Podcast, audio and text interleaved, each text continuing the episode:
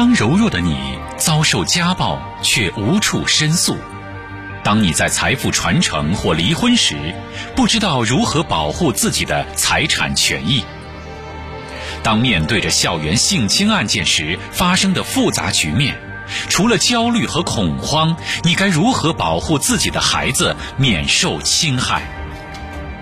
当男女不平等事件发生在你身上。你愤愤然，却不知如何处理。如果你还在为这些问题所困惑，那我们来帮你答疑解惑。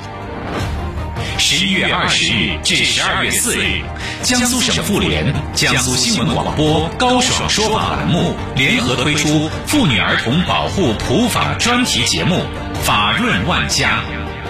邀请法官、检察官、律师、司法行政人员、人社、高校、妇联等专业人士走进直播间，为您普及妇女儿童权益保护法律知识，帮你知法、懂法、用法，保护妇女儿童权益不受侵害。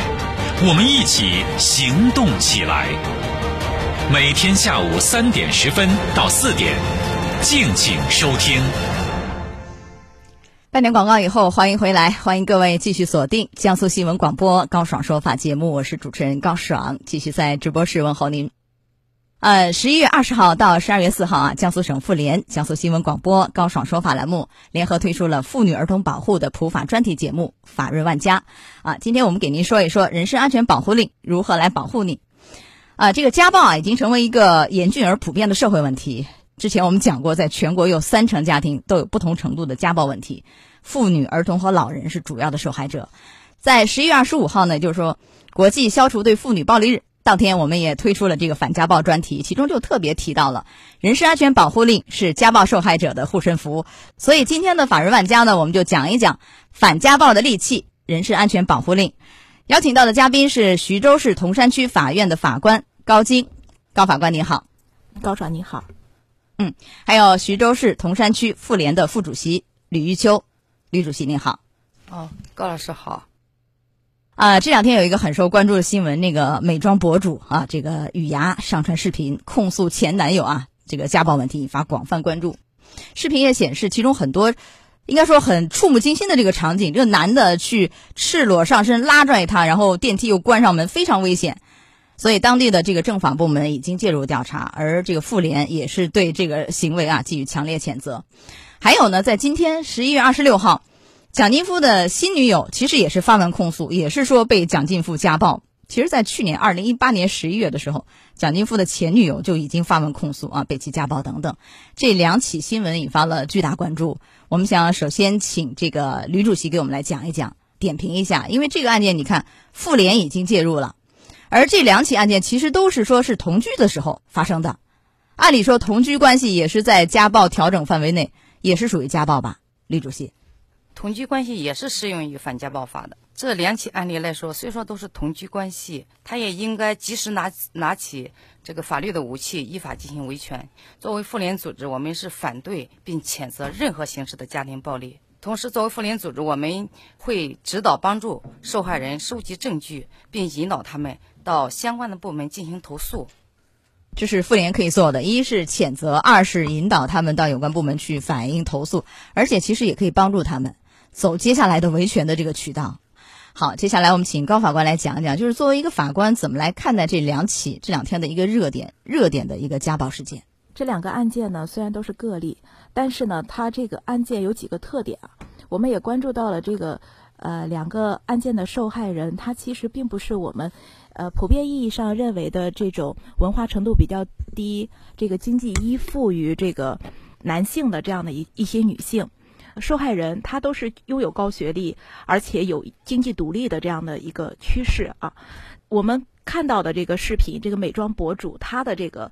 殴打的这个，他是第五次，也是呃才站出来说这个问题，很多网友都提出了一个质疑啊，就说那第一次为什么保持了沉默？那我们就感觉哈，这个殴打现在只是一个表象了，他其实背后有着一个精神控制，精神控制可能更多的就是对这个女性，她对自己的这个家暴的一个合理化，她对她自己的这个行为的一个合理化，她让女性接受这种这种方式，甚至说我以这种方式来爱你。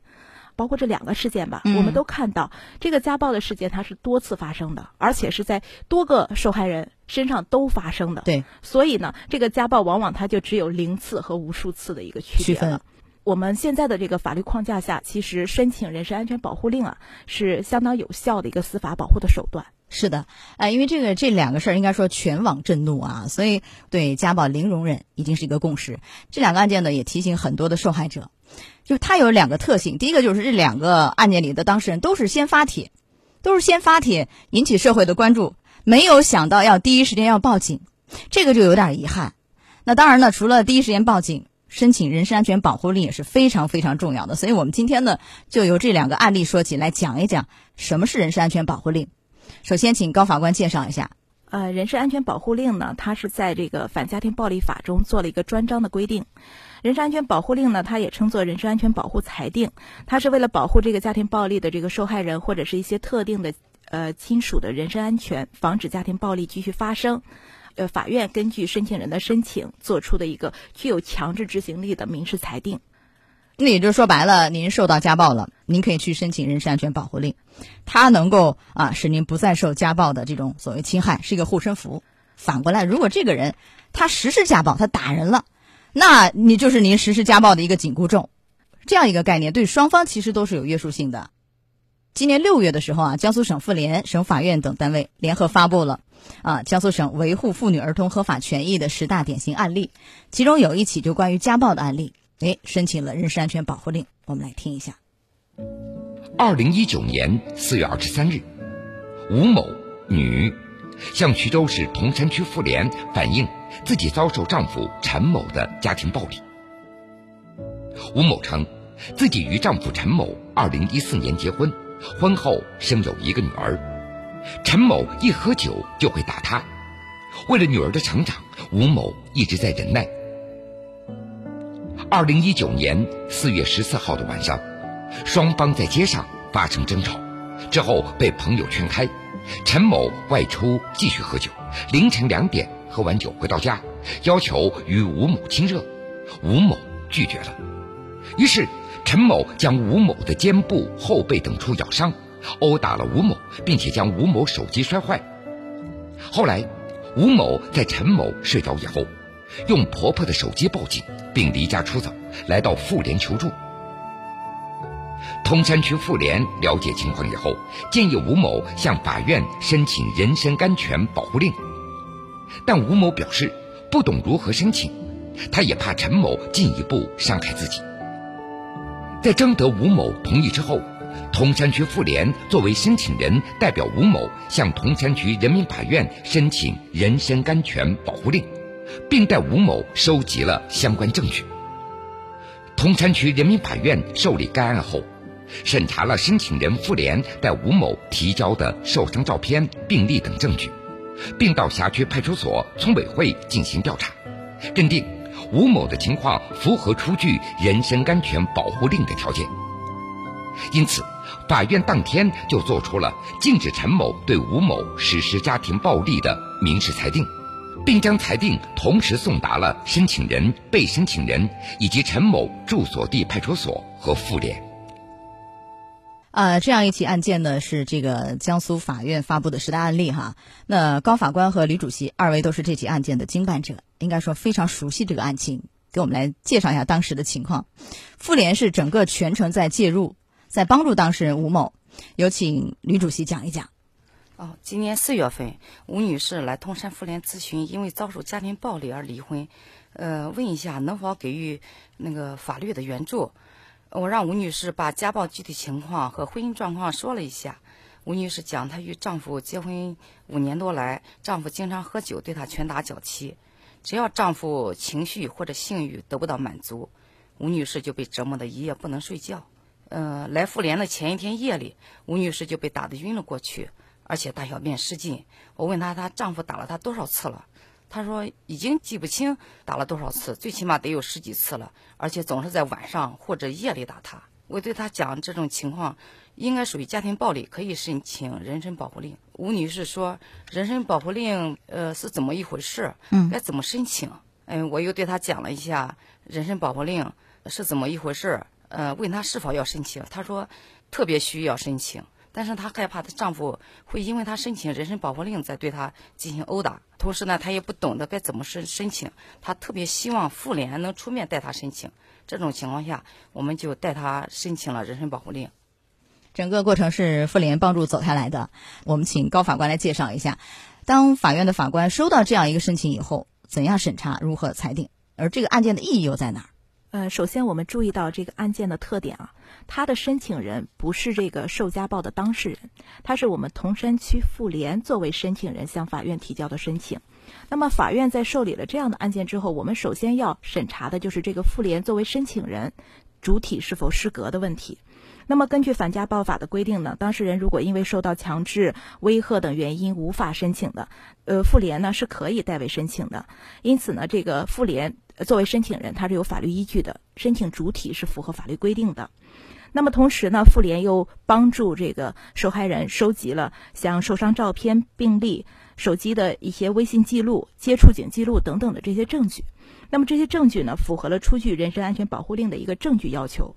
最终，法院是当日做出了这个民事裁定，禁止被申请人实施家庭暴力。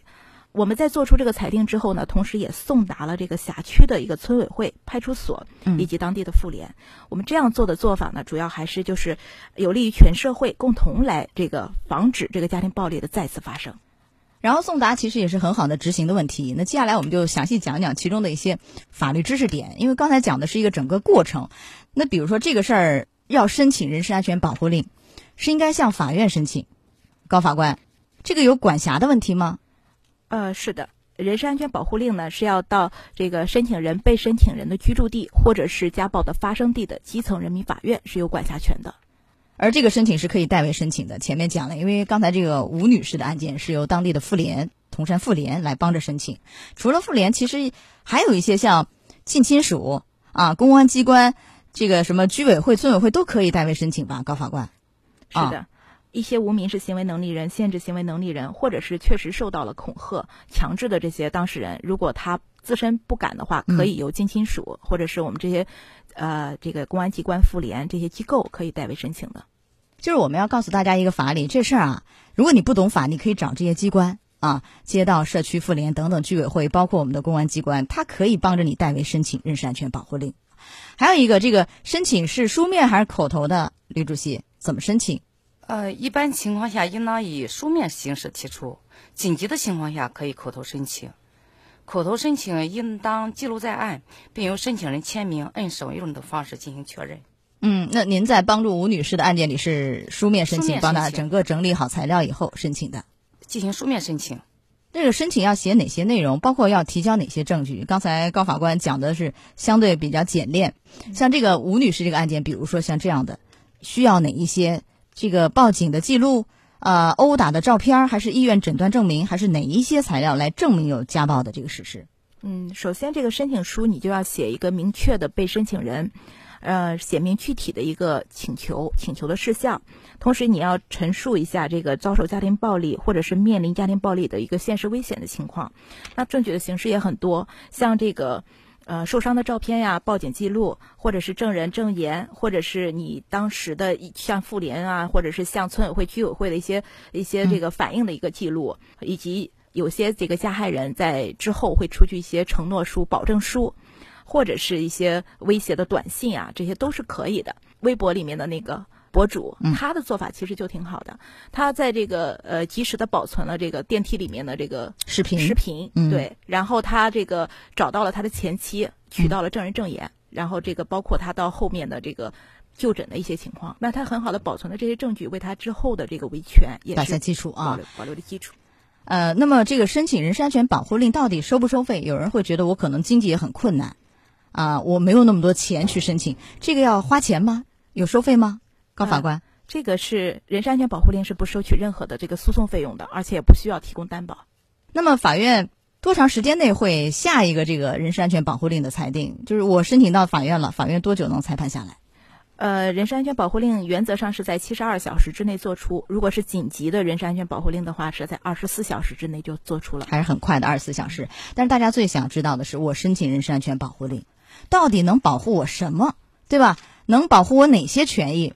这个您给讲一讲，就是防止对方再打我。因为像刚才那个吕主席说了，我不敢申请，万一我申请了打得更厉害了，那到底能保护哪些？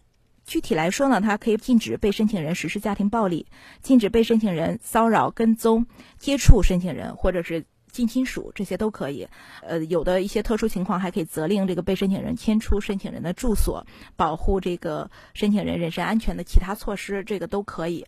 限制他出入这个申请人经常出入的一些场所呀，或者是这个暂时搬出双方的住所，这些都是有的。啊，那我有些假设有些具体要求，我不希望他怎样，离我太近，这都可以提出来，是不是？也是在这个范围内可以考虑的，对吗？对，可以考虑的。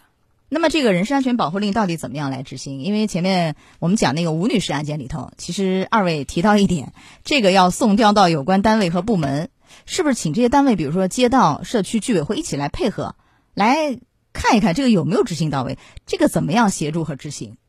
高法官。呃，法院作出的人身安全保护令，它的执行是由人民法院来执行的。嗯，但是我们同时送达这个公安机关、妇联这些机构呢，它是协助执行的。比如说，这个公安机关如果说在收到这个人身安全保护令之后，呃，申请人再次报警说遭遇家暴，那么公安机关是要进行处理的。啊，还有妇联，他如果了解到这种情况的话，也可以及时的把这个情况反馈到法院。那就是在后期这个协助方面，我们请吕主席来讲一下。就是一般来说怎么怎么协助，就是我来看一看有没有落实到位。如果说有一些继续的跟踪、骚扰、殴打，还可以介入，再去调解，再去反映，请有关部门来惩处，是这个概念吗？人身保护令下发以后，法院呃在送达给当事人的同时呢，也会送给我们妇联组织一份。我们妇联组织将根据人身保护令的要求。除了做好反家庭暴力法的一些宣传之外，就是向当事人做这个宣传工作。同时呢，我们还要监督呃人身保护令的执行情况，看看是否有违反这个人身保护令的这种情况。啊，如果有，我们将继续指导受害人依法进行维权。好，那如果有，就是说这个会对当事人有什么样的一些惩处？比如说人身安全保护令也下了，但是继续跟踪、殴打和骚扰。这个能对施暴者进行处罚吗？这个处罚是什么层面的一个处罚？是罚款、拘留的层面，还是一个严重的可能是刑事问题？高法官，这个是要视情节的轻重来定的。那人民法院呢，可以根据情节进行训诫，然后呃按照情节的轻重处以一千元以下的罚款、十五日以下的拘留。那么如果他是构成犯罪的，那要追究刑事责任了。啊，如果严重的殴打，比如故意伤害罪、虐待，也是有可能刑事问题。这个人身安全保护令是一直有效吗？高法官，比如说下了一个，能管多久？一年、两年还是更长？人身安全保护令呢？它的有效期一般是不超过六个月的，呃，作出当日就生效。那么，人身安全保护令在失效之前呢，这个人民法院可以根据申请人的申请进行撤销、变更或者是延长。啊，延长最长能到多长？呃，一般是十二个月以内。十二个月以内，就一年以内。好的，那么妇联好像我们看了整个过程啊，从那个吴女士的案件一直在介入，包括节目一开始讲那两个去介入、去帮助、去维权，能起多大作用？我们来请吕主席来介绍一下。呃，就吴女士这个家暴案例来讲，妇联就起了一关键性的作用，因为吴女士当时面临着危险，不能提起申请。如果妇联不代为申请的话，法院将不能为她下发人身保护令。呃，吴女士也就无法通过人身保护令来保护她的人身权益。人身保护令下发以后，我们妇联会跟踪监督这个人身保护令的执行情况。那是不是就所有的受害者，我第一时间找到妇联就可以，剩下什么事儿就不用我烦，不用我再去操心，就我全就是请妇联，包括去申请人身安全保护令，接下来的维权都可以走得通，是吗，李主席？呃，发生了家庭暴力之后，这个家暴受害人可以。呃，给我们妇联组织进行联系，同时呢，也可以联系派出所以及当事人所在的单位或村居进行投诉或反映，我们都及时的跟踪啊调解或者指导他进行依法维权。嗯，包括他呃下一步如果要离婚的话，主张那个损害赔偿，其实妇联的调解也好，这所有的证据都是可以派上用场的。可以的啊。好，那么作为法官，我们请高法官给大家来做一些就是这方面的提示，因为。很多家暴受害人不知道如何去维权，以及要注意什么。以您的这个经验来看，嗯，作为法官有什么样的提示？呃，我认为这个首先就是你要提高一个自我的这个保护和维权的一个意识。很多的这个受家暴的这个受害人，他是有一种家丑不可外扬，或者是这个清官难断家务事的这种，呃，是家庭矛盾的这种传统思想。我觉得这个是不对的。还有就是要克服在经济生活方面对这个施暴者的一个依附。发生这件事情之后，我们要注意收集和固定证据，这个是相当重要的。呃，不管是之后的这个申请人身安全保护令，包括这个离婚诉讼的赔偿，都是很重要的一个证据的收集。第三个就是你可以去寻求这些社会机构、公权力机构的一个干预和救助。那反家暴法也规定了一些机构，它本身是有这个反家暴职责的。那受害人可以向他们进行求助。关键的呢，就是在必要的时候，你要。去申请人身安全保护令，它也是一个非常有效的司法救助的一个途径。呃，通过我们的回访，这个人身安全保护令做出之后，再次家暴的这个行为是，呃，我们法院是没有发现的，因此它是比较有效，可以震慑到这个家暴施暴人的一个方法。哦，你们回访所有申请过人身安全保护令，后期就没有再施暴了，是吧？对。哦，那效果就非常好，所以大家一定要了解这个人身安全保护令。知道怎么样去申请，在多大程度内能保护您的这个啊切身的利益？呃，最后请吕主席也做一些这个提示吧。从妇联的角度，还有没有给当事人的建议？呃，一旦发生了家庭暴力，我们建议及时拿起法律的武器，不要再等到家暴几次以后，或者用其他方式再呃发出来。那比如说像遭遇家暴第一次，如果被打，马上就可以报警。甚至我很快就可以申请人身安全保护令，不一定要在多次被打以后再去申请吧？这个点，二位有没有一些建议？就是介入的点，申请的点。很多的事事例都告诉我们，它只有零次和无数次。所以你第一次如果不沉默，那拿起法律武器，这个才是切实维护自己合法权益的一个方式。好，那无数个这个痛心的案例表明，家暴绝不是家务事，也不是这个不可外扬的家丑。所以，对家暴一定要零容忍啊！要勇敢说不，拿起法律武器，依法维权。好，到这儿也结束我们今天的法人万家，感谢二位做客节目。高爽说法节目收听时间：首播 FM 九十三点七，江苏新闻广播十五点十分到十六点；复播 AM 七零二，江苏新闻综合广播二十三点到二十四点。想咨询法律问题和主持人高爽互动。请下载大蓝鲸 APP，到高爽的朋友圈、节目微信公众号“高爽说法”。网络收听方式：江苏广播网，三 W 点 VOJS 点 CN。智能手机下载大蓝鲸 APP 或蜻蜓、喜马拉雅等，搜索“高爽说法”，可随时收听。